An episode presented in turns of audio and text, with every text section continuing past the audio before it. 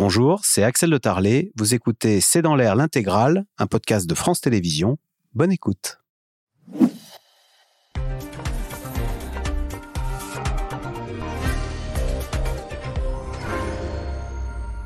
Bonsoir à toutes et à tous. Vladimir Poutine n'avait certainement pas imaginé une guerre aussi longue. Après 14 mois de conflit, le régime se durcit à Moscou. Un père a été séparé de sa fille de 13 ans et mis en prison pour un simple dessein contre la guerre en Ukraine. Un opposant à la guerre vient de se voir infliger 25 ans d'emprisonnement pour haute trahison, un crime désormais passible de la perpétuité en Russie. De quoi ce durcissement est-il le signe? Alors que sur le terrain, on attend une contre-offensive ukrainienne. En face, la Russie se renforce avec l'appui de milices. Alors on connaissait la milice Wagner. Eh bien, désormais, il faut compter avec Convoy, Jusqu'où Vladimir Poutine est-il prêt à entraîner son peuple dans cette guerre en Ukraine? C'est le sujet de cette émission de ce C'est dans l'air, intitulée ce soir Poutine, la milice et le goulag. Pour répondre à vos questions, nous avons le plaisir d'accueillir Pascal Boniface. Vous êtes directeur de l'IRIS, c'est l'Institut des relations internationales et stratégiques. Votre livre Comprendre le monde, c'est aux éditions Armand Collin. Elsa Vidal, rédactrice en chef de la rédaction en langue russe de RFI. Bonsoir. Elena Voloshin, grand reporter à France 24. Vous avez été correspondante en Russie. Vous êtes de retour de reportage en Moldavie. Et puis je signale votre émission tous les vendredis à 18h40 sur la propagande en Russie. Enfin, général Dominique Trinquant, ancien chef de la mission militaire française auprès de l'ONU, directeur des relations extérieures de Marc et Balzan. Merci de participer à cette émission en direct. Euh, général Dominique Trinquant, l'Ukraine est un peu moins à la une de l'actualité. Est-ce que cela veut dire que sur le terrain, il y aurait moins d'affrontements meurtriers euh, et que les armes, qu'on serait dans un face-à-face un peu figé en ce moment Je pense qu'il y a deux facteurs. Le premier facteur, c'est effectivement sur le terrain même, euh, l'offensive russe de l'hiver n'a pas atteint d'objectif majeur. On voit Bakhmut, on en parle depuis euh, des mois maintenant, avec des combats qui progressent au millimètre. Donc peu de choses progressent. On est dans l'attente de l'offensive dont vous avez parlé, l'offensive que les Ukrainiens préparent et qui viendra probablement pas avant le mois de juin. Euh, il faut attendre que la Rasputitsa, que les équipements arrivent, que les personnels entraînés arrivent, etc., etc. Donc on est un peu dans une phase d'attente. Ça ne veut pas dire, parlons-en aux soldats qui sont à Bakhmut, qu'il n'y a rien qui se passe. Évidemment, il y a beaucoup de choses qui se passent. La Rasputitsa, juste pour préciser, c'est la boue hein, qui empêche les, le, moment où il y a le dégel, en fait, les chars d'avancer. Et puis le et puis le deuxième phénomène, euh, on en parle moins parce que tout simplement c'est notre habitude d'occidentaux de zapper et de passer à autre chose. Et si vous voulez, ça fait quand même plus d'un an, ça fait 14 mois maintenant que ça dure, et les gens se lassent, regardent ou ne regardent pas. Il y a ceux qui sont accros et qui regardent en permanence, et puis d'autres qui passent à autre chose, aux problèmes intérieurs en France. Il y en a eu suffisamment ces derniers temps. Donc voilà, je crois qu'il y a ces deux phénomènes. Mais sur le terrain... Ça fait le jeu de Poutine, ça, cette lassitude d'ailleurs, et pour les Ukrainiens, ils craignent d'ailleurs que les opinions publiques occidentales passent à autre chose, comme vous dites? Mais oui, mais je ne pense pas, parce que dès que l'offensive va commencer, tout le monde va s'y intéresser.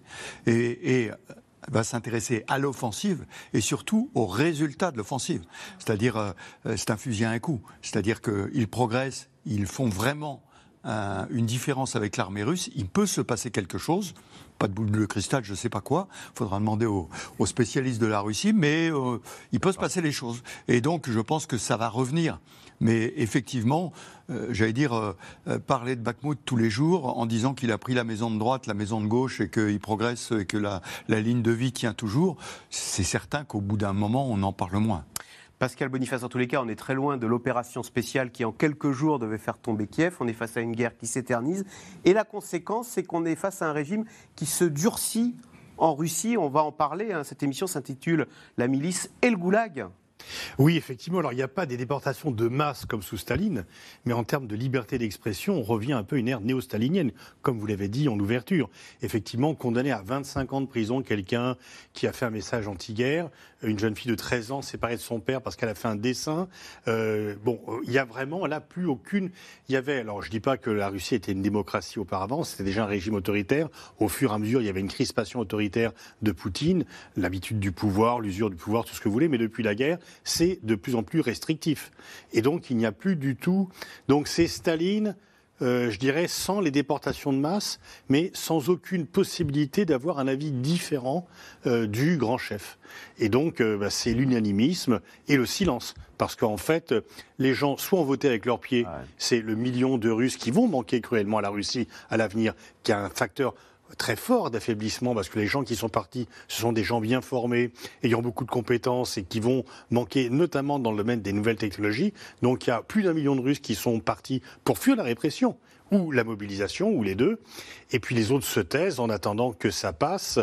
Et euh, bon, même si le discours de Poutine dire qu'il défend la patrie contre l'Occident peut convaincre certains, c'est sûr que euh, a, on a revenu. Il y avait plus de possibilités de s'exprimer différemment du temps de la fin des années Brejnev. Mmh. Ah oui, Elsa Vidal, vous qui connaissez bien la Russie, on sent cette restriction de liberté, y compris dans la parole qui se durcit. Il y a on n'ose plus dire des choses qu'on aurait volontiers dit il y a 20 ans dans la rue à ses voisins. Euh. Absolument. Il n'y a plus aucun doute possible si, certains en avaient conservé. Ça fait un an qu'on a vu une censure de guerre être installée avec euh, un arsenal législatif spécifique. Donc l'article désormais tristement célèbre 207.3 du Code pénal qui euh, punit toute information considérée comme fausse sur euh, euh, ce qui est appelé une opération spéciale, mais qui est la guerre. Ce qui veut dire qu'aucun euh, aucun média, mais aucun individu en Russie n'est autorisé à commenter cette guerre autrement que dans les termes officiels, endossés officiellement par le régime, sous peine d'être sanctionné par de la prison et des amendes. Mais ce qu'on a vu effectivement Donc les parents s'inquiètent de savoir ce que les enfants dans leur chambre, sur les réseaux sociaux, peuvent écrire sur. Il ne faut plus laisser de traces, ni dans les ordinateurs, ni dans les téléphones, ni dans les dessins. Il faut que la parole soit soit privé et entre personnes qui se font confiance, il y a quand même un système maintenant officiel de dénonciation, ce qu'on appelle le DANOS, où vous pouvez aller dénoncer euh, sur un site internet votre voisin, votre collègue. Les professeurs euh, sont dénoncés par euh, soit leur directeur, soit leurs élèves. Et puis surtout, cette semaine, cette semaine en particulier, on a vu lundi cette condamnation à 25 ans de prison pour le deuxième opposant le plus connu de Russie, qui s'appelle Vladimir Karamurza, qui a été empoisonné deux fois en 2015-2017 et qui a fait le choix de revenir en Russie. Et deux jours après, cette, euh, cette loi qui a été appliquée à Karamurza, c'est-à-dire la haute trahison, c'est une première depuis la période soviétique, qu'on applique à un opposant un, un chef d'inculpation de haute trahison. C'est aussi le, le, verdict le plus lourd, 25 ans. Et dans la semaine, on a appris que pour ce chef d'inculpation, désormais, on pourrait être condamné à perpétuité en Russie.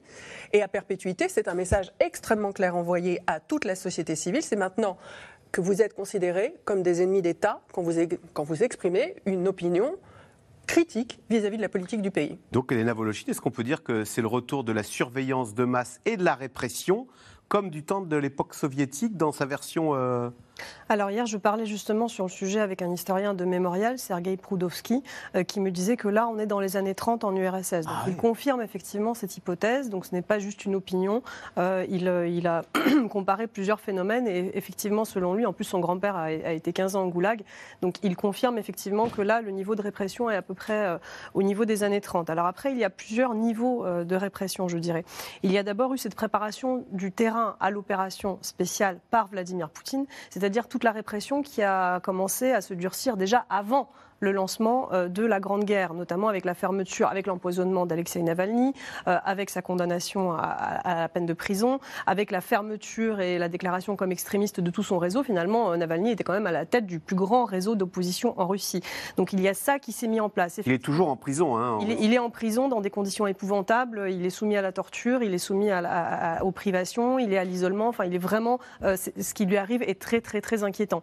Après, je voudrais juste mentionner aussi Ivan Safronov, euh, un journaliste qui a été condamné à 22 ans de prison pour trahison d'État également, mais c'était en septembre dernier. Effectivement, ces affaires de trahison d'État sont en train de se multiplier. Il y a eu effectivement cette législation sur le discrédit des forces armées russes qui, alors là, employé euh, tous azimuts depuis le tout début de la guerre. Donc, c'est-à-dire qu'aucune parole de vérité n'est admise, ça on le sait. Euh, après, il y a des cas extrêmement emblématiques et terribles comme celui que vous mentionniez d'Alexei Moskalev et sa fille Macha qui a donc fait ce décès anti-guerre et lui aujourd'hui a été condamné à deux ans de prison.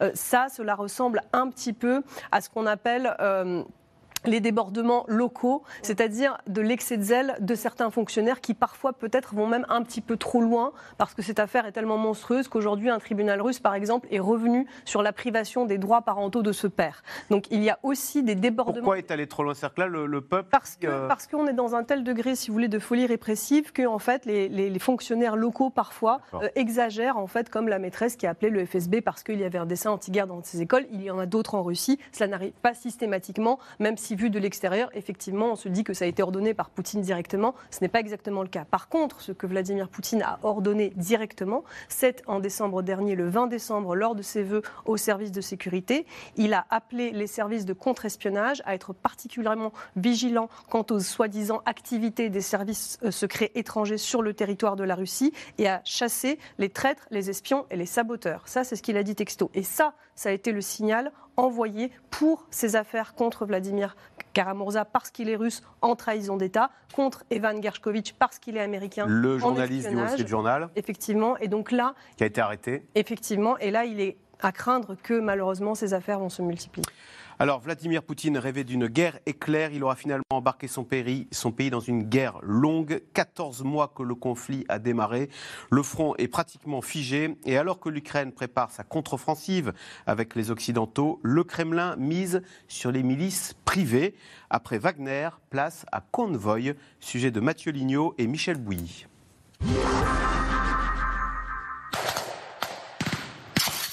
Voici les mercenaires d'une toute nouvelle société militaire privée qui se bat aux côtés de l'armée russe. Son nom, Convoy. Créée il y a quelques mois, elle aurait engagé 500 hommes, essentiellement de Crimée. Les combattants s'entraînent, ils montrent ce qu'ils ont appris et voient leurs erreurs. C'est à l'entraînement qu'on peut faire ces erreurs. Ce que je veux dire à propos de Convoy, c'est que j'ai choisi d'être ici. Il m'a fallu du temps pour trouver une unité qui serait exactement avec ma vision des choses en termes de point de vue. J'en suis idéologiquement très proche. Voici le fondateur de cette unité de volontaires, Sergueï Aksionov, ancien mafieux, gouverneur de la Crimée depuis 2014. C'est justement pour défendre son territoire qu'il a recruté des mercenaires. Ce sont tous des professionnels et ils ont presque tous une expérience en zone de guerre. Nous avons un chef d'état-major qui a été nommé à plusieurs reprises héros de la Russie. Et pour cause, le chef militaire de convoy est l'ancien chef de la milice Wagner en Afrique. Cette unité serait déployée au sud de Kherson, alors que la plus puissante des milices, Wagner, opère elle à Bakhmut. Les sociétés militaires privées russes se multiplient sur le front ukrainien. Alors le chef de Wagner, Evgeny Prigogine, critique ses concurrents.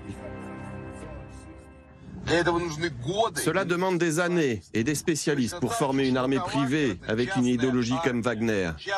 C'est impossible pour ces micro-sociétés militaires de faire la même structure efficace.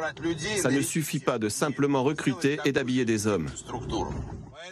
Evgeny Prigogine serait-il devenu trop gênant et trop puissant pour le Kremlin? Vladimir Poutine et son ministre de la Défense mettent sous pression Wagner. Ces milices privées sont utiles, mais jusqu'à un certain point. Cette semaine, Poutine visite sur le front son armée régulière cette fois. Il est important pour moi de vous écouter, d'entendre vos points de vue, pour comparer les rapports. J'aimerais que vous commenciez votre compte-rendu sur la situation dans la région de Kherson, puis dans la région de Saporidja.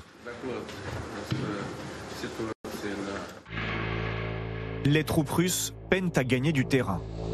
Elles progresseraient très lentement à Bakhmut, au prix de pertes effroyables. Régulièrement annoncés vaincus dans cette ville symbole, les Ukrainiens résistent nuit et jour. Ils repoussent l'envahisseur. Nous ne pouvons pas nous permettre de perdre autant d'hommes que du côté russe.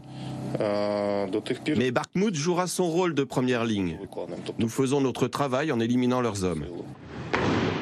Il y a quelques jours, le président ukrainien Volodymyr Zelensky rend visite à ses troupes sur le front.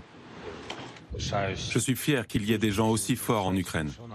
Les choses évoluent grâce à vous. Prenez soin de vous. Notre futur dépend de vous. Merci encore. La contre-offensive ukrainienne aurait pris du retard. Prévue au printemps, elle pourrait être repoussée à l'été. Ces tankistes ukrainiens disent avoir besoin de matériel pour relancer les opérations.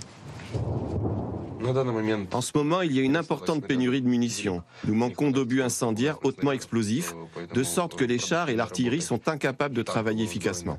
Nous avons besoin d'équipements occidentaux comme les chars Challenger ou les Léopards. Hier, 50 pays ont annoncé de nouveaux équipements et une nouvelle enveloppe d'aide militaire.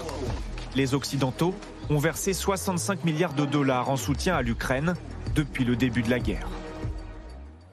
Euh, Elsa Vidal, question téléspectateur. Guy dans l'Ain. Si Vladimir Poutine a besoin de milices privées en Ukraine, c'est dire la confiance qu'il a en son armée. Pourquoi ce recours à ces milices privées? Je ne pense pas que ce soit une question de confiance en ce qui concerne Vladimir Poutine, même si on, on, dit, on répète depuis plusieurs mois que l'armée effectivement n'a pas voulu cette guerre et que parmi ses chefs d'état-major, il y a beaucoup de réticence à la mener ça c'est vrai.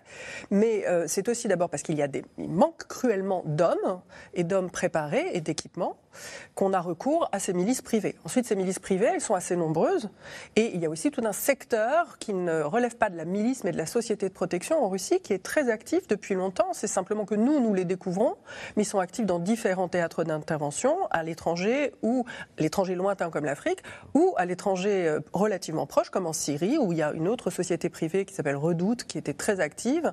Donc ça fait partie en fait de la pratique et ça permet en plus de recycler pour beaucoup d'anciens militaires, de trouver un deuxième emploi, de se recycler, euh, d'avoir des primes plutôt meilleures que dans l'armée régulière. Donc les deux sont liés et très perméables.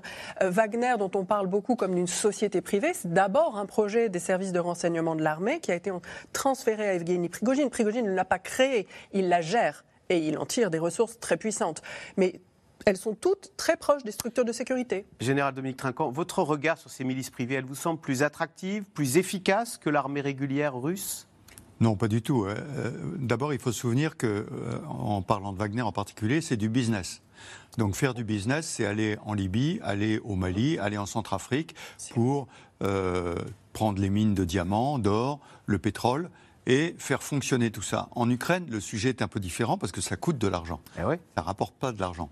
Et donc là, on rentre dans la compétition entre un certain nombre euh, d'intervenants. Wagner, qui, on dit, avait pas loin de 50 000 soldats quand même. Hein. alors que là, on parle de milices qui en sont à 300 ou 400 soldats. Donc on n'est pas du tout sur la même échelle.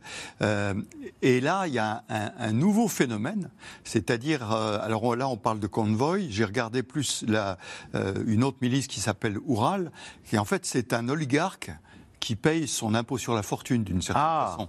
On lui dit, bah allez, et puis il paye, il équipe. Et comme le disait Elsa très justement, euh, d'anciens militaires, et c'est le problème pour Wagner, parce qu'il n'arrive plus à recruter d'anciens militaires, qui en fait euh, gagnent beaucoup plus en allant dans ces unités-là. D'accord. Et il servait beaucoup d'instructeurs, en fait, hein, pour, pour des jeunes qui arrivaient dedans. Et donc, je pense que cette, euh, cette euh, compétition est au détriment de l'armée russe. Pourquoi? Parce qu'elle va attirer beaucoup plus que dans l'armée russe, et d'une certaine façon, il y a des laissés pour compte qui vont dans l'armée russe. Il y a même un phénomène assez extraordinaire, c'est qu'il y a des gens qui sont euh, recrutés par l'armée, normalement, euh, légalement, et qui sont vendus à Wagner. C'est c'est un phénomène qui nous paraît totalement incroyable que des soldats russes soient cédés à Wagner. Alors on leur demande de signer un papier, hein, mais quand même, ils sont vendus à Wagner. Donc je pense qu'il y a, il y a tout un phénomène qui montre à l'évidence que l'armée russe euh, a des problèmes. Elle a des problèmes de recrutement, elle a des problèmes d'efficacité. Eh ben, on, on fait un peu feu de tout bois pour essayer de progresser.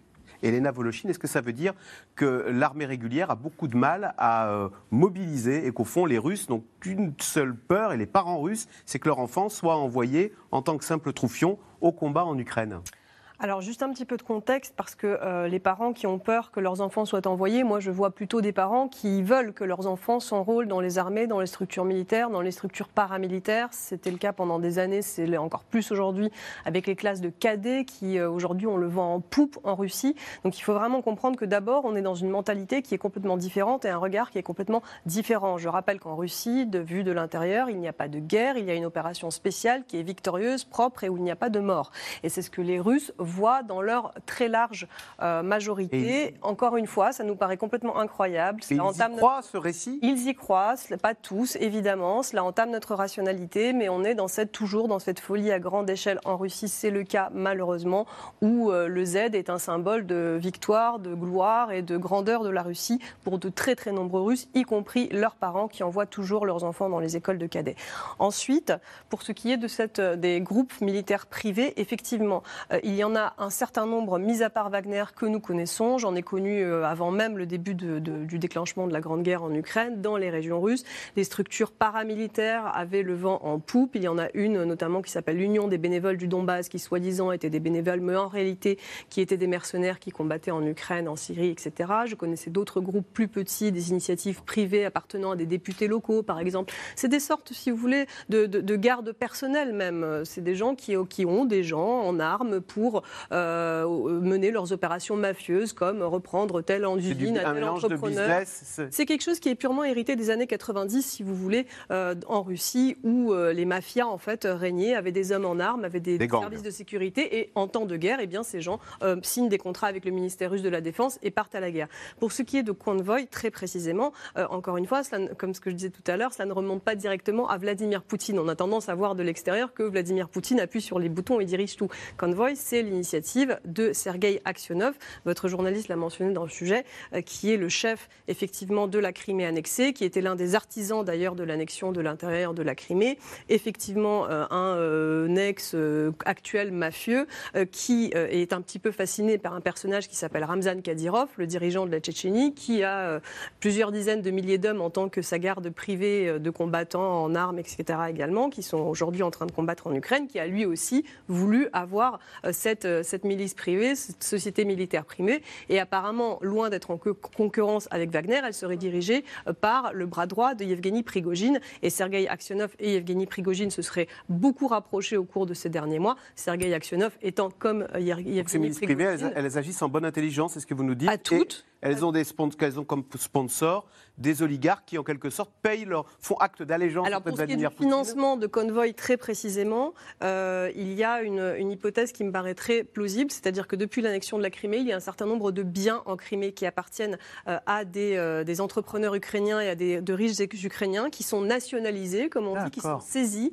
Cela rapporte un certain nombre d'argent et c'est notamment ce qui servirait à financer cette milice qui est Convoy et qui aujourd'hui n'est pas en Crimée et qui d'ailleurs, d'après des journalistes d'investigation russes, ne serait pas composée d'habitants locaux de la Crimée, mais de Russes, euh, qui aujourd'hui n'est pas en Crimée, mais combat, euh, comme vous l'avez mentionné en sujet, sur le front de Kherson. Alors, Pascal Boniface, on parle de la Crimée. Est-ce que les Russes se préparent et justement se défendent avec ces milices euh, de peur de, cette fameuse contre-offensive ukrainienne qui aurait pour objectif de reconquérir non seulement les territoires perdus au cours des, des 12, des euh, 14 derniers mois, mais même la Crimée? Oui, de toute façon, c'est l'objectif de l'Ukraine, de Zelensky depuis très longtemps. Il dit la paix viendra quand on aura reconquis tous les territoires perdus depuis le début de la guerre, qui pour lui est 2014 et non pas 2022. Donc la reconquête de la Crimée est l'objectif national ukrainien de Zelensky, approuvé d'ailleurs par les pays occidentaux, qui ne disent pas pour eux où s'arrêtera la contre-offensive et la victoire ukrainienne. Et donc effectivement, pour ces groupes-là, c'est une façon de plaire à Poutine. Vous recrutez des gens. Euh, Poutine avait mis, lorsqu'il est au pouvoir, il avait mis au, au pas les oligarques en disant réinvestissez un peu votre argent en Russie et je vous foutrai la paix. Et bien là, pour plaire euh, au chef et pour avoir, continuer à avoir accès à des marchés, etc., euh, on crée une milice. Mais effectivement, la grande question maintenant, c'est quand va avoir lieu la contre-offensive et jusqu'où va-t-elle aller? Et tout le monde attend cela parce que bah, il y a plusieurs euh, scénarios. Soit elle est vraiment victorieuse et il peut y avoir une débandade de l'armée russe. Apparemment, c'est pas le scénario majeur. Les Américains pensent que elle sera victorieuse, que les Ukrainiens vont regagner des territoires, mais pas tous ceux qu'ils ont perdus, pas cette fois-ci, parce que malgré tout, ils n'ont pas autant d'équipements qu'ils le voudraient, ils les ont beaucoup utilisés, et c'est aussi un problème démographique. Et certains se demandent d'ailleurs si, à l'inverse, la Russie n'a pas grillé des cartouches inutiles à Bakhmut en sacrifiant des milliers d'hommes qui auraient été utiles pour défendre, pour gagner euh, pas grand-chose, et qui vont manquer lorsqu'il faudra se défendre con- dans- sur- par rapport à la contre-offensive ukrainienne. Mais c'est vrai que euh, la, la Russie est en train d'hérisser les territoires qu'elle contrôle de défense pour euh, résister à cette contre-offensive. Et on ne sait pas quand est-ce qu'elle aura lieu. On sait qu'elle aura lieu. Et toutes les choses seront plus claires après, selon l'ampleur du succès ou de la défaite. C'est là que l'on verra est-ce qu'on compte toujours sur une solution militaire pour mettre fin au conflit ou est-ce que le militaire aura livré toutes ces réponses et qu'il faudra passer à autre chose. L'issue de cette contre-offensive changera le cours de la guerre, c'est ce que vous êtes en Très train de nous dire. Euh, Général Dominique Trinquant, quel est l'état du rapport de force Euh, les Amé- les- Alors, on parlait du manque de matériel. Euh, le secrétaire d'État à la Défense américain dit, promet euh, 230 chars et 1500 véhicules blindés livrés en quelques mois. Est-ce que, quand même, les équipements occidentaux pour- pourront permettre à l'armée ukrainienne d'avoir une contre-offensive qui changerait la donne? Très certainement. D'abord, la qualité des équipements, bien sûr. La, qualité de l'entraînement. Il faut rappeler que les forces qui vont arriver sur ces euh, véhicules blindés, chars, euh, véhicules blindés, transport de troupes, artillerie, sont des unités qui n'étaient pas au combat depuis longtemps. Donc, c'est des unités qui ont été entraînées, reposées, préparées. Et donc, il y a des brigades blindées qui sont faites. Et le deuxième point, bien sûr, ça va être et comment les utiliser. Si vous voulez, c'est pas sur les 1000 km de front, évidemment, qu'ils vont être utilisés. Ils vont être utilisés à un endroit précis pour casser la défense russe, probablement la tourner. Et le but d'une offensive comme ça, c'est bien sûr de mettre le chaos chez les défenseurs. Est-ce que ça réussira ou pas Euh, Je ne sais pas. Juste de remarques. Vous nous avez dit tout à l'heure vers juin, hein, vous Ben, vous l'imaginez. Je, je la place pour juin parce que c'est à ce moment-là que tous les équipements, tous les personnels seront présents et que la météo deviendra clémente. Et puis au passage, toutes les opérations dans la région, que ce soit Napoléon ou Hitler, les ont fait en juin, commencé en juin, parce que c'était le moment où la, météo était clémente. Le, simplement sur, sur Bakhmut, euh, Pascal Boniface a parfaitement raison. Et c'était la stratégie ukrainienne, c'était d'user l'armée russe. Actuellement, ce sont les unités parachutistes, en plus de Wagner, hein, qui sont sur les ailes. Et c'est elles qui sont usées. Or, c'est des unités d'élite. Donc, les Russes sont en train d'user leurs forces. Et les Ukrainiens, je le disais tout à l'heure, sont en train de préparer leurs forces et des forces qui vont être équipées, entraînées, préparées pour une action offensive. Alors, tout à fait euh, après, qu'est-ce qui se passera? Parce que l'offensive, mettons qu'elle démarre en juin, ça veut dire que tout est terminé à l'automne. Là, les dés seront-ils remis euh, en jeu sur une future négociation suivant l'endroit où est Ouais. allée, ce qu'elle a fait, etc. On ne peut pas le dire aujourd'hui. Mais euh, je, me méfie un peu, pardonnez-moi, de, de l'estimation américaine. Je rappelle qu'au début de la guerre, les Américains estimaient que les Ukrainiens ne tiendraient pas. Ils avaient remballé l'ambassade, remballé... Ça vous a surpris d'ailleurs cette résistance de l'Ukraine où on a toujours Mais- tendance à sous-estimer la résistance d'un peuple qui est agressé Mais sur son Tout à territoire? fait, c'est la première victoire. C'est la victoire, le fait d'avoir résisté. D'abord que le président ait décidé de rester, que le peuple ait décidé de résister. Ça, c'est la première victoire. Et donc, aujourd'hui, les Américains qui regardent ça avec leur œil américain, vous savez, dans l'armée américaine, il n'y aura pas d'offensive s'il n'y a pas 450 avions, un millier de chars et, et des milliers d'obus. C'est comme ça qu'ils raisonnent.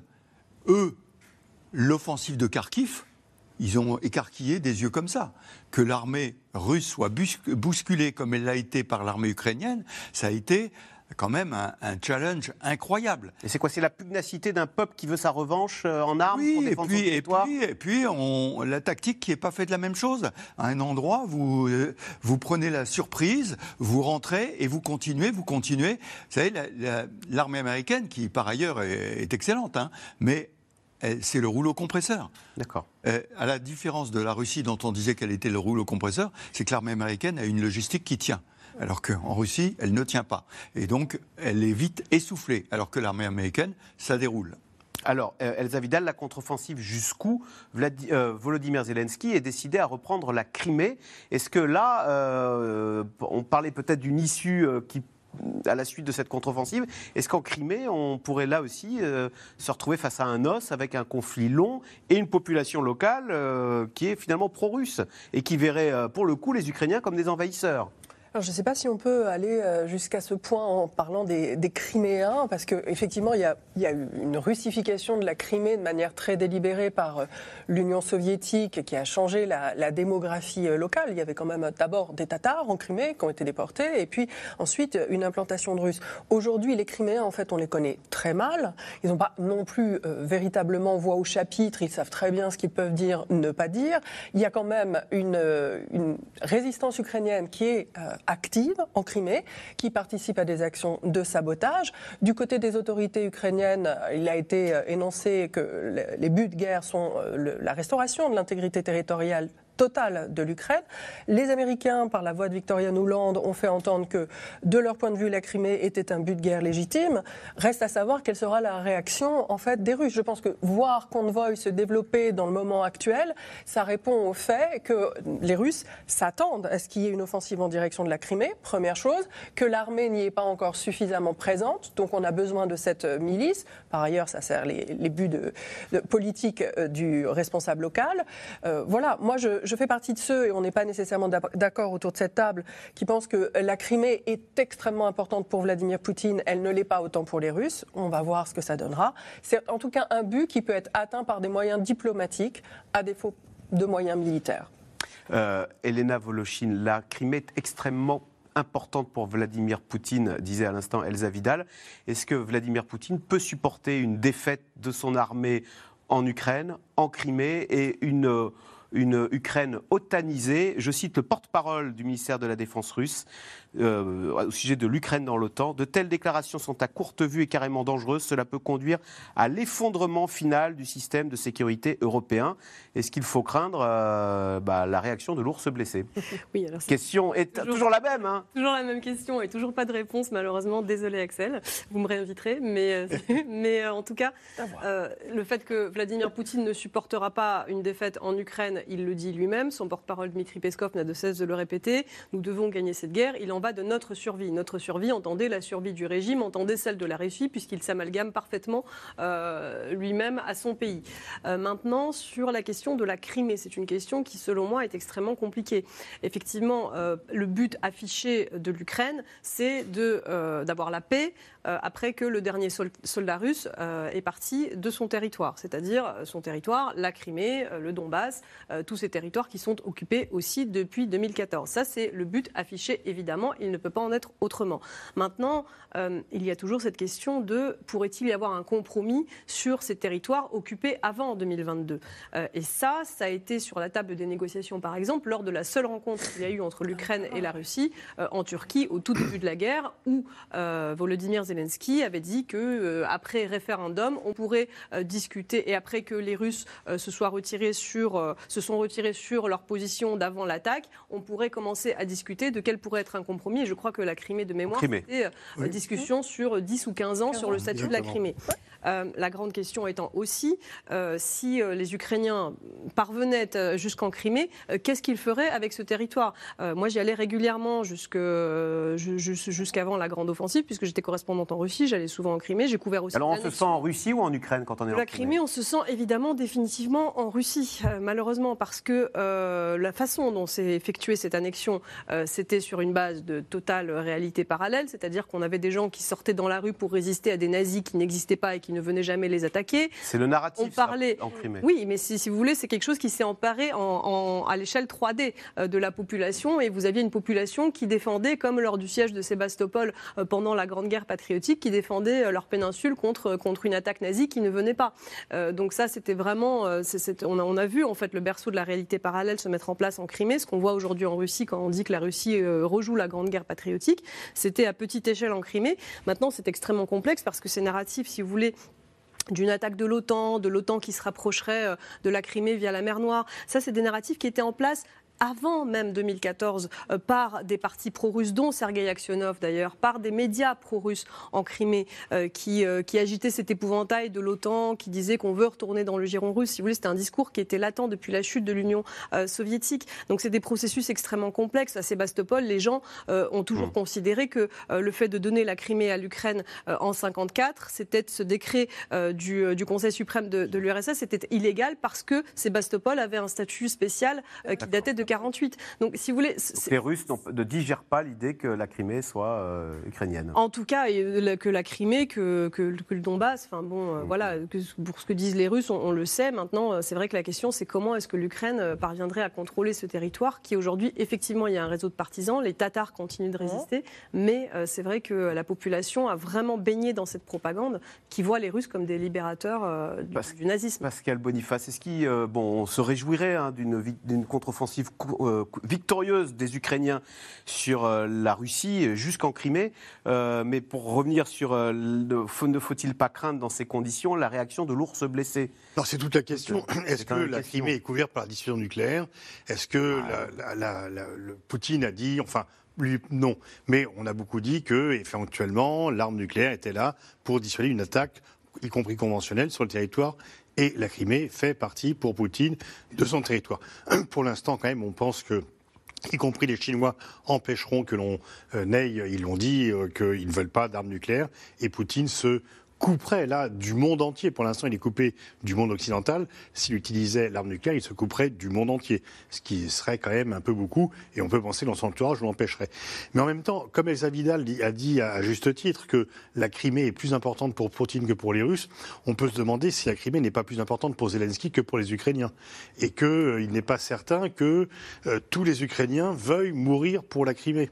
Et que peut-être au bout d'un certain temps, ils diront, bon, on a récupéré des territoires, on peut s'arrêter là. Surtout que, comme euh, vous l'avez dit, euh, la gérer la Crimée une fois qu'on l'a reconquis, ça sera simplement un nettoyage ethnique et euh, ça posera également beaucoup de problèmes. Zelensky était prêt effectivement à dire on s'en occupera d'ici euh, 15 ou 20 ans quand il pensait qu'il était en difficulté militaire.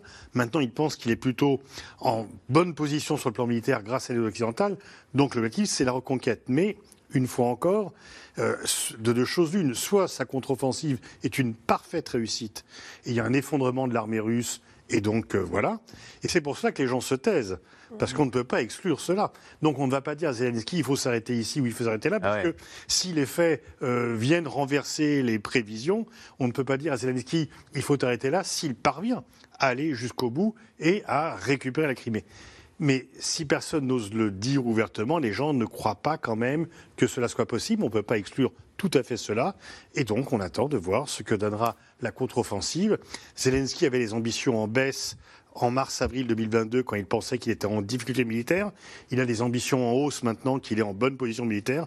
Attendons euh, le- la sol- enfin, ce que donnera La- la contre-offensive. Alors en attendant, qui ose encore critiquer Vladimir Poutine? Cette semaine, les députés russes ont durci la législation. La peine maximale pour haute trahison est désormais la perpétuité. Militants politiques, journalistes ou simples citoyens, les procès s'enchaînent, les condamnations aussi. Sujet de Léa Dermidjian et Erwan Ilion. 25 ans derrière les barreaux pour avoir critiqué le pouvoir. C'est ce qui attend Vladimir Karamurza. Ancien journaliste et militant politique, il a été condamné cette semaine après un procès à huis clos. C'est un terrible verdict, mais qui illustre sa grandeur en tant que politicien, en tant que citoyen. Après le verdict, il m'a dit Mon estime personnelle a même grandi. Je me suis rendu compte que j'avais fait tout ce qu'il fallait. J'ai agi en tant que citoyen, patriote et homme politique. Reconnu coupable de diffusion de fausses informations et de haute trahison, Vladimir Karamurza est un opposant de longue date à Vladimir Poutine. En avril 2022, sur la chaîne américaine CNN, il critiquait publiquement le maître du Kremlin. Ce régime n'est pas seulement corrompu, autoritaire ou kleptocrate. C'est un régime de meurtriers. C'est important de le dire haut et fort, c'est tragique. Et je n'ai pas d'autre mot. Après cette interview, il est arrêté, le prix de la dissidence. Ces dernières semaines, comme lui, d'autres personnalités ont été victimes du durcissement du régime. Ilya Yashin, opposant politique, 8 ans et demi de prison. Sur Internet, il avait notamment dénoncé les massacres de civils ukrainiens à Boutcha. Alexei Navalny, déjà derrière les barreaux depuis 2021, il risque de voir sa peine rallongée de 5 ans. Et cas inédit, Evan Gershkovich, un journaliste américain correspondant du Wall Street Journal, a été arrêté. La détention est maintenue sans aucun changement. Les appels des avocats sont rejetés. Le Kremlin le soupçonne d'espionnage, des accusations pour lesquelles il risque 20 ans de prison. La Maison-Blanche réclame sa libération immédiate. Nous sommes profondément préoccupés par le fait que la Russie va continuer à détenir Evan, à tort, à la suite d'un simulacre de procédure judiciaire. Car c'est bien à ça que nous avons assisté. L'administration Biden dialogue avec la Russie et fait tout son possible pour ramener Evan. Tout faire pour étouffer l'opposition, cela passe aussi par un durcissement législatif. Mardi, les députés russes ont voté des amendements alourdissant certaines peines. Les personnes accusées de haute trahison risquent maintenant la perpétuité. Tour de vis également avec le vote d'une loi facilitant la mobilisation militaire. Les convocations seront envoyées par voie électronique et non plus en main propre. La nécessité d'une telle loi se fait sentir depuis longtemps. Les bureaux d'enregistrement et d'enrôlement militaires sont l'une des dernières structures à ne pas être couvertes par la numérisation. Vladimir Poutine se préparerait-il à envoyer d'autres hommes en Ukraine? Le Kremlin dément. Il n'y a pas de discussion au Kremlin au sujet d'une quelconque vague de mobilisation. Honnêtement, c'est la première fois que j'entends parler de cela. Un pouvoir prudent dans un pays où la précédente vague de mobilisation avait fait fuir près de 700 000 personnes. La fuite, presque seule alternative, dans une Russie de plus en plus autoritaire. Alors, Elsa Vidal, question de Jean-Pierre qui nous écoute, qui nous suit depuis Cologne, en Allemagne. Donc, que faudrait-il faire pour que la société russe enfin se soulève? Que faudrait-il pour que la société russe enfin se soulève? Il y a plusieurs scénarios envisageables, mais c'est une question qu'on se pose depuis euh, plus de 150 ans, qui a commencé dans de nombreux livres, qui s'appelait Que faire Donc, euh, que faire pour que la société se démocratise et les Russes sortent dans la rue? Bah, D'abord, une défaite euh, militaire peut-être euh, non catastrophique, non totale, mais pourrait donner le signe aux Russes que le, régime qui n'est pas aimé, mais qui n'est pas non plus euh, honni, serait suffisamment faible pour qu'on puisse le renverser. Il pourrait aussi s'agir euh, d'une arrivée massive de morts, c'est ce qu'on appelle les cargos de sang en Russie, de plus en plus de morts pour une guerre qui n'apporterait pas euh, de réussite militaire. Ça, ça pourrait sans doute aussi contribuer à un soulèvement.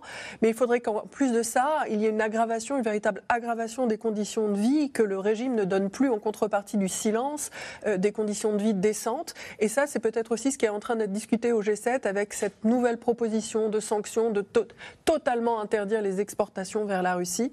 Mais pour on n'a jamais euh, vu, en tout cas pas, pas activement, pas depuis 1917, les Russes se, se soulever de manière collective. L'action individuelle est très intense en Russie. Beaucoup de gens se battent à l'heure actuelle pour sauver des proches, pour faire échapper des proches à la mobilisation. L'action collective est généralement regardée comme absolument impuissante, incapable de lutter contre l'État. La politique est vécue comme quelque chose de négatif et c'est ce qui fait en fait le bonheur de cet État autoritaire, c'est qu'il a su générer des, des, des, citoyens qui sont atomisés et qui ne croient pas qu'ensemble ils peuvent changer leur destinée, puisque la politique est vécue comme une chose sale et négative.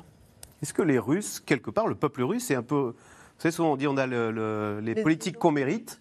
Bah finalement, euh, est-ce qu'on peut dire que les Russes sont un peu apathiques? Alors c'est peut-être le fruit de leur histoire, euh, Elena Voloshin pas un peu apathique. Je rejoins complètement Elsa. Ils sont totalement euh, atomisés. Il y a une démission euh, et un fatalisme qui, euh, depuis, enfin, depuis toujours, hein, quelque part, fait qu'ils n'ont aucune emprise. Et le, le, le tsarisme, 70 ans de communisme. Exactement. Et puis, les, et puis quasiment 20 ans de, de, régime autoritaire qui est devenu un régime dictatorial avec 10 ans de chaos au milieu. Donc, effectivement, ce, le, le, régime russe sait parfaitement avec quel fatalisme il joue. Après, ce degré de, de, de folie, d'élan patriotique, patriotique à l'envers, c'est-à-dire que le pays qui aujourd'hui est un, est un pays agresseur est vécu de l'intérieur comme un pays libérateur à grande échelle. Euh, ça, aujourd'hui, je, je, je, commence à rejoindre des, des, des, historiens comme Timothy Snyder ou comme ceux de Mémorial qui disent que tant qu'il n'y aura pas de décommunisation, voire de dénazification aujourd'hui en Russie, eh bien, on ne parviendra pas. Ils ont une fausse perception de leur histoire. Y un récit euh, euh, mal mal digéré, mal de, de, de du a, communisme. Il, il n'y a pas de récit, il n'y a pas de, il n'y a pas, pas d'histoire. L'histoire n'a pas été écrite. Staline est un héros. Staline n'est pas un... Oui, Staline aujourd'hui est un héros. J'allais dire, il n'est pas un héros, mais en fait, si, il est, il est présenté comme le grand vainqueur du nazisme en Russie, Staline, si vous voulez. Et euh, les répressions euh, staliniennes sont présentées comme des dommages collatéraux euh, dus justement à ce que je disais tout à l'heure, à de l'excès de zèle de fonctionnaires locaux. Si vous mmh. voulez, les gens qui se baladent aujourd'hui avec le portrait de Staline sur la place rouge qui vont déposer des euh, fleurs sur sa tombe euh, le jour de son anniversaire ou de celui de sa mort, vous disent Staline n'était pas responsable des répressions. Pourquoi Mémorial a été fermé? Pourquoi Mémorial a été liquidé? Parce qu'ils essayaient vainement et désespérément d'écrire cette histoire qui aujourd'hui, à l'échelle nationale, n'a pas été écrite. On a mis un monument euh, dans le centre de Moscou aux victimes des répressions soviétiques. Mais c'est un monument anonyme. Il n'y a pas de nom, il n'y a pas de date, il n'y a pas de nombre, il n'y a pas de. Et puis on ne dit pas aujourd'hui que finalement Staline, si Hitler ne l'avait pas attaqué, s'en serait très bien accommodé et qu'il il, il, avait une fascination pour Hitler. Ça, c'est une histoire qui n'a absolument pas été écrite en Russie. Et le problème, c'est que pendant des années, les Russes disaient surtout plus jamais ça, pas de guerre. Et aujourd'hui, en fait, c'est le discours exactement inverse, c'est que la guerre est là pour amener la paix. Et tant qu'on n'écrira pas aux Russes leur histoire, non seulement passée, mais aussi présente, eh bien, cette société ne peut pas avancer, d'autant plus que toutes les voix dissonantes, discordantes, sont emprisonnées, assassinées, en exil. L'ampleur, si vous voulez, de la catastrophe dépasse l'absence d'opposition immédiate. Ils n'ont pas regardé leur histoire en face comme l'ont fait les Allemands au lendemain de la Seconde Guerre mondiale. Voilà. Oui, deux, choses. La défaite militaire, il faut rappeler que la Russie s'est transformée en 1905 après la défaite contre le Japon. En 1917, après la défaite sur le terrain euh, face aux Allemands, et que effectivement la défaite militaire est un des facteurs qui peut bousculer faire bouger les choses. La deuxième chose, c'est qu'aujourd'hui, euh, les Russes, d'après les échos, je ne suis pas. Poutine joue sa tête dans cette, euh, Dans, cette, dans, cette, guerre en Ukraine. D'ailleurs, pour aller dans votre sens, une opposante qui est aujourd'hui en prison dit il est tout à fait possible que je cède ma place en prison à Poutine. Oui, oui, oui. Hein le deuxième facteur, c'est qu'aujourd'hui, pour les Russes moyens, ils ne sont pas en guerre, ils ne voient pas la guerre. Ils continuent à vivre dans une bulle. Euh, et ils disent, euh, parce qu'ils sont atomisés, mmh. euh, tant qu'on ne nous touche pas à nous, tout va bien et on va continuer comme ça. Donc il faut qu'ils soient touchés directement par la guerre. C'est pour ça que le premier facteur, la, la défaite militaire, le deuxième facteur, alors on parle des, des actions du G7, c'est toucher le peuple russe directement pour qu'il réalise que il y a quelque chose de catastrophique qui est en train de se passer et que ça doit les faire bouger. Est-ce que, Pascal Boniface, dans ce contexte, les sanctions qu'on impose, alors visibles, les sanctions économiques et même les humiliations du type interdiction du drapeau russe au JO ou, à la Coupe du Monde de football, est-ce que c'est efficace quand même pour dire euh, et si on était du mauvais camp de l'histoire ou est-ce qu'au contraire ça renforce le peuple russe dans cette idée qu'il est euh, martyrisé par euh, les Occidentaux? Alors pour certains, ils se rendent compte effectivement que ça va pas aussi bien qu'on leur dit, mais pour beaucoup, c'est une preuve supplémentaire qu'ils sont brimés, martyrisés, que l'Occident s'est ligué pour leur interdire de d'exprimer leur grandeur. Les sanctions, elles auront un effet sur le long terme. Euh, mais pas autant que on le voudrait et pas assez pour faire plier Poutine. L'économie russe s'est rétractée de 2% l'an dernier. C'est pas beaucoup par rapport bah euh, à l'énormité des sanctions. Et on peut dire que les sanctions euh, ont aussi pénalisé les pays qui les ont pris. Le problème des sanctions, c'est que ce sont des sanctions occidentales. Donc ni la Chine, ni l'Inde, ni l'Afrique du Sud, ni aucun pays latino-américain, aucun pays asiatique, aucun pays africain ne les suit. Donc il y a plein, et certains pays de l'OTAN euh, les contournent. La euh, Turquie bon, Et la Turquie. Et donc euh, effectivement, ça fait que ça les sanctions, c'est toujours la réponse quand on n'est pas content d'une situation, mais qu'on ne veut pas faire la guerre. Donc on dit on prend des sanctions parce qu'on montre qu'on fait quelque chose. On fait quelque chose, mais en même temps, on ne veut pas aller jusqu'à la guerre. Et on peut le, comprendre. Mais euh, seules des sanctions universelles font plier euh, un pays. L'Iran a cédé pour signer un accord nucléaire quand la Chine et la Russie ont rejoint les Occidentaux pour mettre des sanctions sur l'Iran. L'Afrique du Sud a cédé sur la planète quand l'ensemble du monde voulait isoler l'Afrique du Sud après la fin de la guerre froide. Des sanctions purement occidentales dans un monde qui n'est plus dominé par les Occidentaux ah comme auparavant, eh bien, euh, elles sont facilement contournées. Alors direction à présent la Moldavie, petit pays au sud de l'Ukraine où les autorités redoutent d'être la prochaine cible du Kremlin. Extrêmement dépendant au gaz russe, le pays traverse actuellement une crise économique et vous allez le voir, les alliés de Poutine comptent bien en profiter. Reportage en Moldavie de Walid Berissoul et Stéphane Lopez.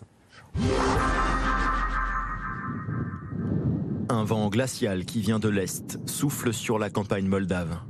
Dans ce petit pays situé entre l'Ukraine en guerre contre la Russie et l'Union européenne, la moitié des habitants vit sous le seuil de pauvreté.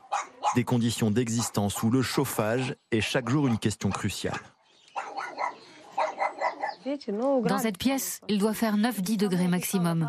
Nous n'avons pas les moyens de chauffer toutes les pièces de la maison. Nous n'avons ni radiateur, ni chauffage au gaz, ni rien. Et voici la seule pièce habitable de la maison. C'est ici que nous faisons du feu, ici que nous cuisinons. Et nous dormons tous dans ce lit. Svetlana, Anatolie et leurs deux enfants ont passé leur hiver à se chauffer avec ce vieux poêle à bois. On va juste allumer un petit feu pour se tenir chaud. Beaucoup de familles moldaves se sont tournées vers cette solution pour éviter d'utiliser le gaz, devenu hors de prix. Depuis que la compagnie russe Gazprom, jusque-là unique fournisseur du pays, a décidé de diviser par deux ses livraisons à la Moldavie. La guerre hybride de Moscou contre un pays dont le gouvernement regarde vers l'Europe, mais dont la population est divisée. Les prix explosent partout à cause des prix du gaz. Tout est devenu inabordable. La nourriture, le pain, tous les produits de base. Tout est de la faute de cette guerre. Et le principal responsable, c'est notre gouvernement qui a été incapable de négocier des tarifs acceptables avec la Russie. Il pense que la Russie est notre ennemi. Dans cette région pauvre, prospère un parti politique pro-russe qui se montre très soucieux de la qualité de vie de ses concitoyens. Regardez comme la ville est propre. De l'entrée jusqu'au centre-ville. C'est peut-être la ville la plus propre de Moldavie. Membre de ce parti appelé Shor, Pavel Verejanou est le maire de la ville d'Oreille, avec ses transports gratuits matin et soir, son parc d'attractions unique en Moldavie et son épicerie sociale gérée elle aussi par le parti. Vous avez des questions sur nos magasins sociaux C'est ma première fois ici. Vraiment Et quelle est votre opinion C'est super. Ils ont de tout et les prix sont raisonnables. J'ai acheté du fromage, du kéfir et du sucre. Je voulais aussi du pain à prix réduit, mais il n'y en avait plus. Ici, le pain coûte 8 fois moins cher que dans les autres magasins. Et devant notre caméra, le maire s'assure que tous les Moldaves peuvent y accéder sans condition. Est-ce qu'il faut avoir la carte du parti pour entrer? Non. Plus maintenant? D'accord. Sur le site du parti, pourtant, il est indiqué que la carte de membre permet d'acheter de la nourriture et des produits ménagers à des prix réduits. Derrière ces bonnes œuvres, un généreux milliardaire proche de Moscou, Ilan Shor. Condamné pour avoir détourné il y a 10 ans plus d'un milliard d'euros dans les banques moldaves, il s'est réfugié dans son deuxième pays, Israël, d'où il lance presque chaque semaine des appels à ses partisans. Nous appelons toutes nos cellules territoriales à mobiliser la population pour qu'elle sorte dans la rue et oblige ce régime de canaille à payer toutes les factures des trois derniers mois. Et chaque semaine ou presque, des slogans appellent à la chute de la présidente Maya Sandu et de son gouvernement qui craint d'être la prochaine cible du Kremlin. On a eu quelques jours ici sans électricité. C'était la situation au mois de novembre l'année dernière. Mais aujourd'hui, ça va mieux. Jusqu'ici dépendante à 100% du gaz russe transitant par l'Ukraine, la Moldavie s'approvisionne depuis quelques mois par un autre gazoduc venant de Roumanie à l'ouest. Un tournant historique qui devrait bientôt porter ses fruits. Nous achetons aujourd'hui notre gaz moins cher sur les marchés internationaux et européens que le gaz de Gazprom.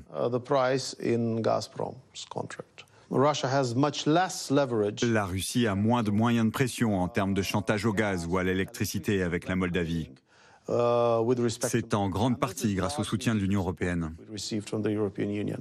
Mais les Moldaves devront encore attendre plusieurs mois avant de le constater sur leurs factures et d'espérer qu'un jour le vent de l'hiver russe souffle un peu moins fort sur leur pays. Elsa Vidal, euh, question téléspectateur. La Russie pourrait-elle déclarer la guerre à la Moldavie? On voit qu'il y a des réseaux pro-russes qui sont actifs hein, en Moldavie. Elle, elle, déclarait probablement pas la guerre. En revanche, elle pourrait la déstabiliser. Elle l'a d'ailleurs déjà fait. En fait, cette guerre, elle a déjà eu lieu. Elle a eu lieu en 92 et euh, la Russie a organisé euh, le, le, la partition en fait de la Moldavie et surtout lui a retiré sous la forme de la Transnistrie tout son potentiel industriel qui est donc détenu par ce régime fantoche transniestre reconnu euh, par personne et qui qui a pour objectif de maintenir des troupes avoir des munitions sur ce territoire, encore une fois, priver la Moldavie de toute sa capacité à se développer de manière industrielle. Donc la Russie l'a déjà fait, elle peut le refaire, et surtout, euh, elle est particulièrement mécontente, enfin ses dirigeants sont particulièrement mécontents à l'heure actuelle, parce que depuis l'élection euh, de la nouvelle présidente Maya Sandu, Pro-européenne. pro-européenne, pro-occidentale, assez pro-roumaine, hein, la Roumanie a aussi un passé très fort avec la Moldavie et voudrait retrouver plus d'influence. Donc depuis cette élection-là, la Russie a perdu en fait euh, au niveau de, l'État ses plus forts agents d'influence. Auparavant, la Moldavie a été très longuement euh, dirigée par un homme qui s'appelait Igor Dodon du Parti socialiste, qui devait tout à Moscou.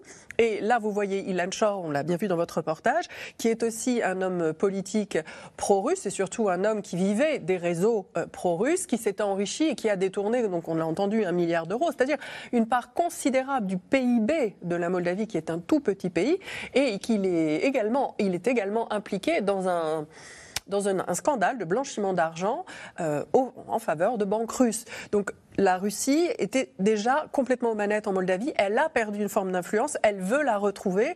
La Moldavie est donc derrière l'Ukraine. Elle soutient l'Ukraine en termes géographiques. Elle accueille également euh, des réfugiés ukrainiens. Elle est extrêmement dépendante du marché russe. Elle essaye de se réorienter. Mais tout ça se fait à un coût énorme. Les Moldaves, pour qu'on se rende bien compte, c'est un des pays les plus pauvres d'Europe. Les Moldaves consacrent à peu près la moitié de leur budget mensuel à payer leurs factures de gaz. Est-ce que Pascal Boniface, ça veut dire que ces pays, au sortir de cette guerre, la Moldavie et l'Ukraine n'auront plus qu'une seule obsession, c'est entrer dans l'OTAN et dans l'Union européenne, et on passera pour des méchants si on leur dit non, vous n'êtes pas prêts à entrer dans l'Union européenne? La constitution de la Moldavie en fait un des pays neutres. C'est pour cela qu'il y a moins de risques que la Russie l'attaque, d'une part parce qu'elle peut plutôt jouer sur euh, la déstabilisation sans faire la guerre, ce qu'elle faisait avant février 2022 pour l'Ukraine, et ce qui était finalement plus payant que la guerre. Et donc euh, si la Moldavie voulait entrer dans l'OTAN, effectivement, là, il y aurait des risques, mais pour l'instant, son statut de neutralité euh, retire un argument euh, à la Russie. Allez, tout de suite, on revient à vos questions. Alors, euh, Jean, dans l'Essonne, euh, si la guerre se prolongeait encore des mois, voire des années, où l'Ukraine pourrait-elle recruter des combattants, euh, Général Dominique Trinquant? Est-ce qu'il y a un problème de, de recrues qui pourrait se poser pour l'Ukraine, qui est un, pays quatre fois plus petit que la Russie hein? Oui, alors il y, a, un problème parce qu'il y a eu beaucoup de pertes, hein, mais la mobilisation en Ukraine n'a pas encore donné tous ses fruits. Il y a encore beaucoup de jeunes Ukrainiens qui n'ont pas été mobilisés, hein, qui ne font pas la guerre. Donc, euh, je, je le répète. euh, On fait taire, peut-être il y a des pacifistes en Ukraine, des gens qui ne veulent pas se battre. Bien sûr, mais il y en a qui ont quitté, euh, qui ont quitté l'Ukraine et qui n'ont pas envie de se battre, un peu comme dans tous les pays. hein. donc, il ne faut pas s'imaginer que tout 100% des Ukrainiens sont prêts à, combattre. Donc, mais je, je pense qu'il a encore, aujourd'hui, l'Ukraine a encore un réservoir qui lui permet. Alors, ça dépend, on parle de la longueur, ça dépend de la longueur de la guerre, effectivement. Si c'est euh, sur 10 ans, euh, le sujet est un peu différent, parce qu'un un pays qui se, euh, j'allais dire, se euh, fige dans la guerre, il y aurait probablement beaucoup de gens qui sont partis, qui espèrent revenir, qui ne reviendraient pas.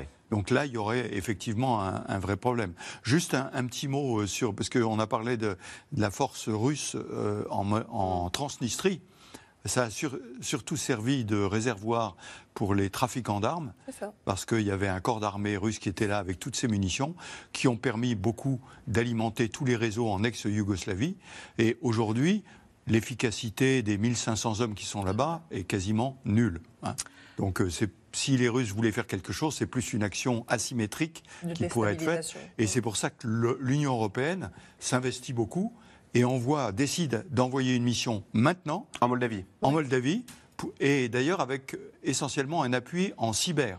Ce qui montre bien le, le point d'impact, euh, c'est le coup d'État en fait qui est. qui On redoute un coup d'État fomenté par euh, Moscou. Euh, Louis, en Haute-Garonne, Elena Volochine, d'où vient l'argent de ces milices privées? Donc on en a cité quelques-unes, hein, Wagner, euh, Convoy et Oural, dont vous nous avez parlé tout à l'heure, Général.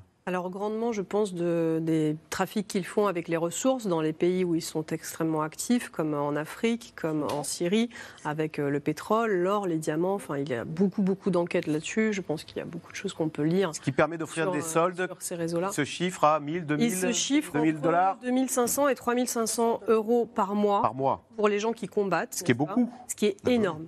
Ce qui est En énorme. Enfin, voilà, le salaire moyen en Russie, c'est de l'ordre de 500 euros par mois. Donc, Mhm. euh, donc c'est c'est- voilà, c'est des sommes, c'est des sommes faramineuses. Il y a beaucoup de Russes qui vont battre, non pas par patriotisme, mais euh, qui vont dans les milices parce que, pour gagner leur vie. Quoi.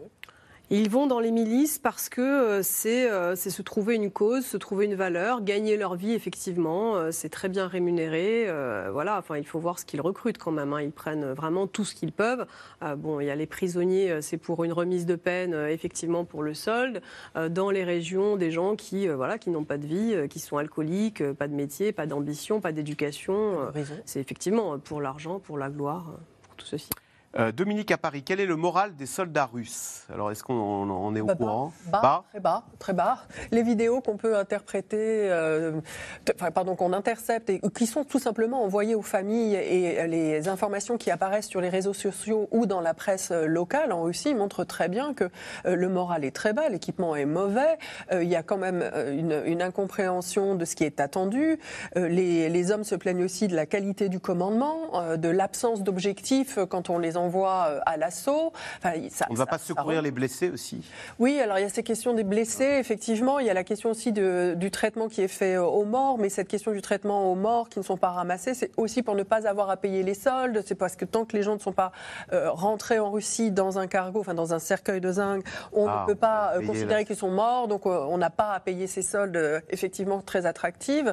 Donc le moral est bas dans la guerre, le moral est bas. Mais par contre, les gens continuent à partir avec sans doute une adhésion, en tout cas à, la- vulgate qui est faite le récit qui est fait de cette guerre, qui est euh, un moment de défense, non seulement de la Russie de manière préventive, mais aussi euh, de- des Ukrainiens qu'on doit libérer d'un mauvais gouvernement. Sur le- sur Voilà, le- très sur bien. l'argent, je, pardon, je cite Prigogine, notre business c'est la mort et le business va très bien. Je, je- juste une, une remarque un, un peu moins négative. Mm. Ça dépend beaucoup des unités. Euh, si les gens s'engagent dans les unités, comme on le disait tout à l'heure, les milices, où ils gagnent beaucoup d'argent, euh, ils ont le moral pour y aller. Moi, j'ai été frappé de voir des, des images de Bakhmut où, si vous voulez, les, les assauts donnés par les Russes. Euh, je ne parle pas de Wagner, hein, mais des unités parachutistes. euh, il fallait que les gens aient le moral quand même pour y aller. hein. C'était donc je crois que ça dépend beaucoup des unités. Globalement, les conscrits, ceux qui sont envoyés dans des- unités mal équipées, mal euh, encadrées, etc., c'est exactement l'image qu'a donné, que vous venez de donner tout de suite. En revanche, il y a des milices où ils ont le moral. Je, je mets Wagner un peu de côté parce que les prisonniers euh, qui sont envoyés, c'est un peu de la chair à canon. Mais il y a des, des unités, je, je pensais à celle de Oural ou l'autre, où on recrute des gens, on les paye bien, ils sont bien équipés. On le voit d'ailleurs, ils sont bien équipés. Et donc le problème est, est- est moins critique. Mais ça ne représente pas grand-chose par rapport à l'ensemble de l'armée russe. Et c'est là qu'il y a un problème. Beaucoup de jeunes Russes ont quitté la Russie afin d'éviter d'aller au front.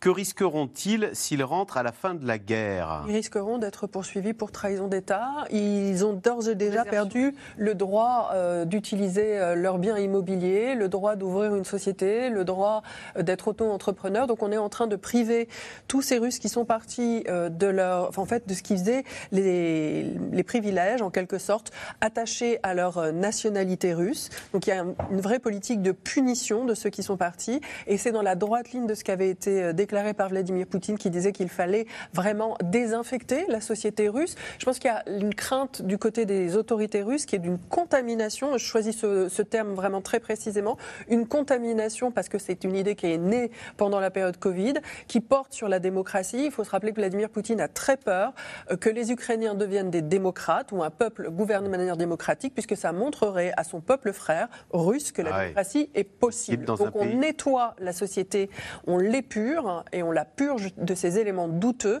Les jeunes qui sont partis ne pourront pas revenir, sauf à s'exposer à des poursuites. Pascal Boniface et Karine en Corrèze, des espions et agents russes sont-ils à l'œuvre en France et en Europe? Alors le problème des espions, c'est qu'on ne le sait pas. Et on- les, les fuites américaines aussi ont affirmé, je crois, que des, des soldats russes ou des, des Français étaient présents sur le territoire euh, en Ukraine. Alors oui, ça, on n'a pas les mêmes vies, mais il y a des gens qui s'engagent. Il y a des gens qui, des Français qui se sont engagés aux côtés des Ukrainiens, ça c'est documenté, parce qu'ils veulent euh, combattre. Il y a peut-être des gens qui vont faire l'inverse de l'autre côté, mais qu'il y ait des espions russes en France, oui, comme dans tous les pays, tout le monde espionne tout le monde. Donc ça, c'est pas depuis. On peut imaginer qu'il y ait des espions français euh, qui gravitent à Moscou euh, Bah euh, oui, enfin, on fait du renseignement. euh, bon, c'est euh, pas uniquement par exemple des photos avec des microfiches, mais le, le renseignement. Et, et mais ça, c'est pas dû à la guerre. C'est dû, tout le monde se renseigne sur tout le monde depuis le début euh, qu'il y a des... Et même entre amis, on, s'espionne. Hein. Angela Merkel avait découvert... regardez les fuites euh, de ce jeune euh, adolescent, enfin ce jeune homme de 21 ans qui a révélé quand même des choses très gênantes pour les Américains. Mmh. Et c'est très gênant qu'un type de 21 ans, pour frimer auprès de ses copains de 16-18 ans, ait pu infiltrer comme ça les services américains. Voilà. Merci beaucoup d'avoir participé à cette émission. Bonne soirée sur France 5.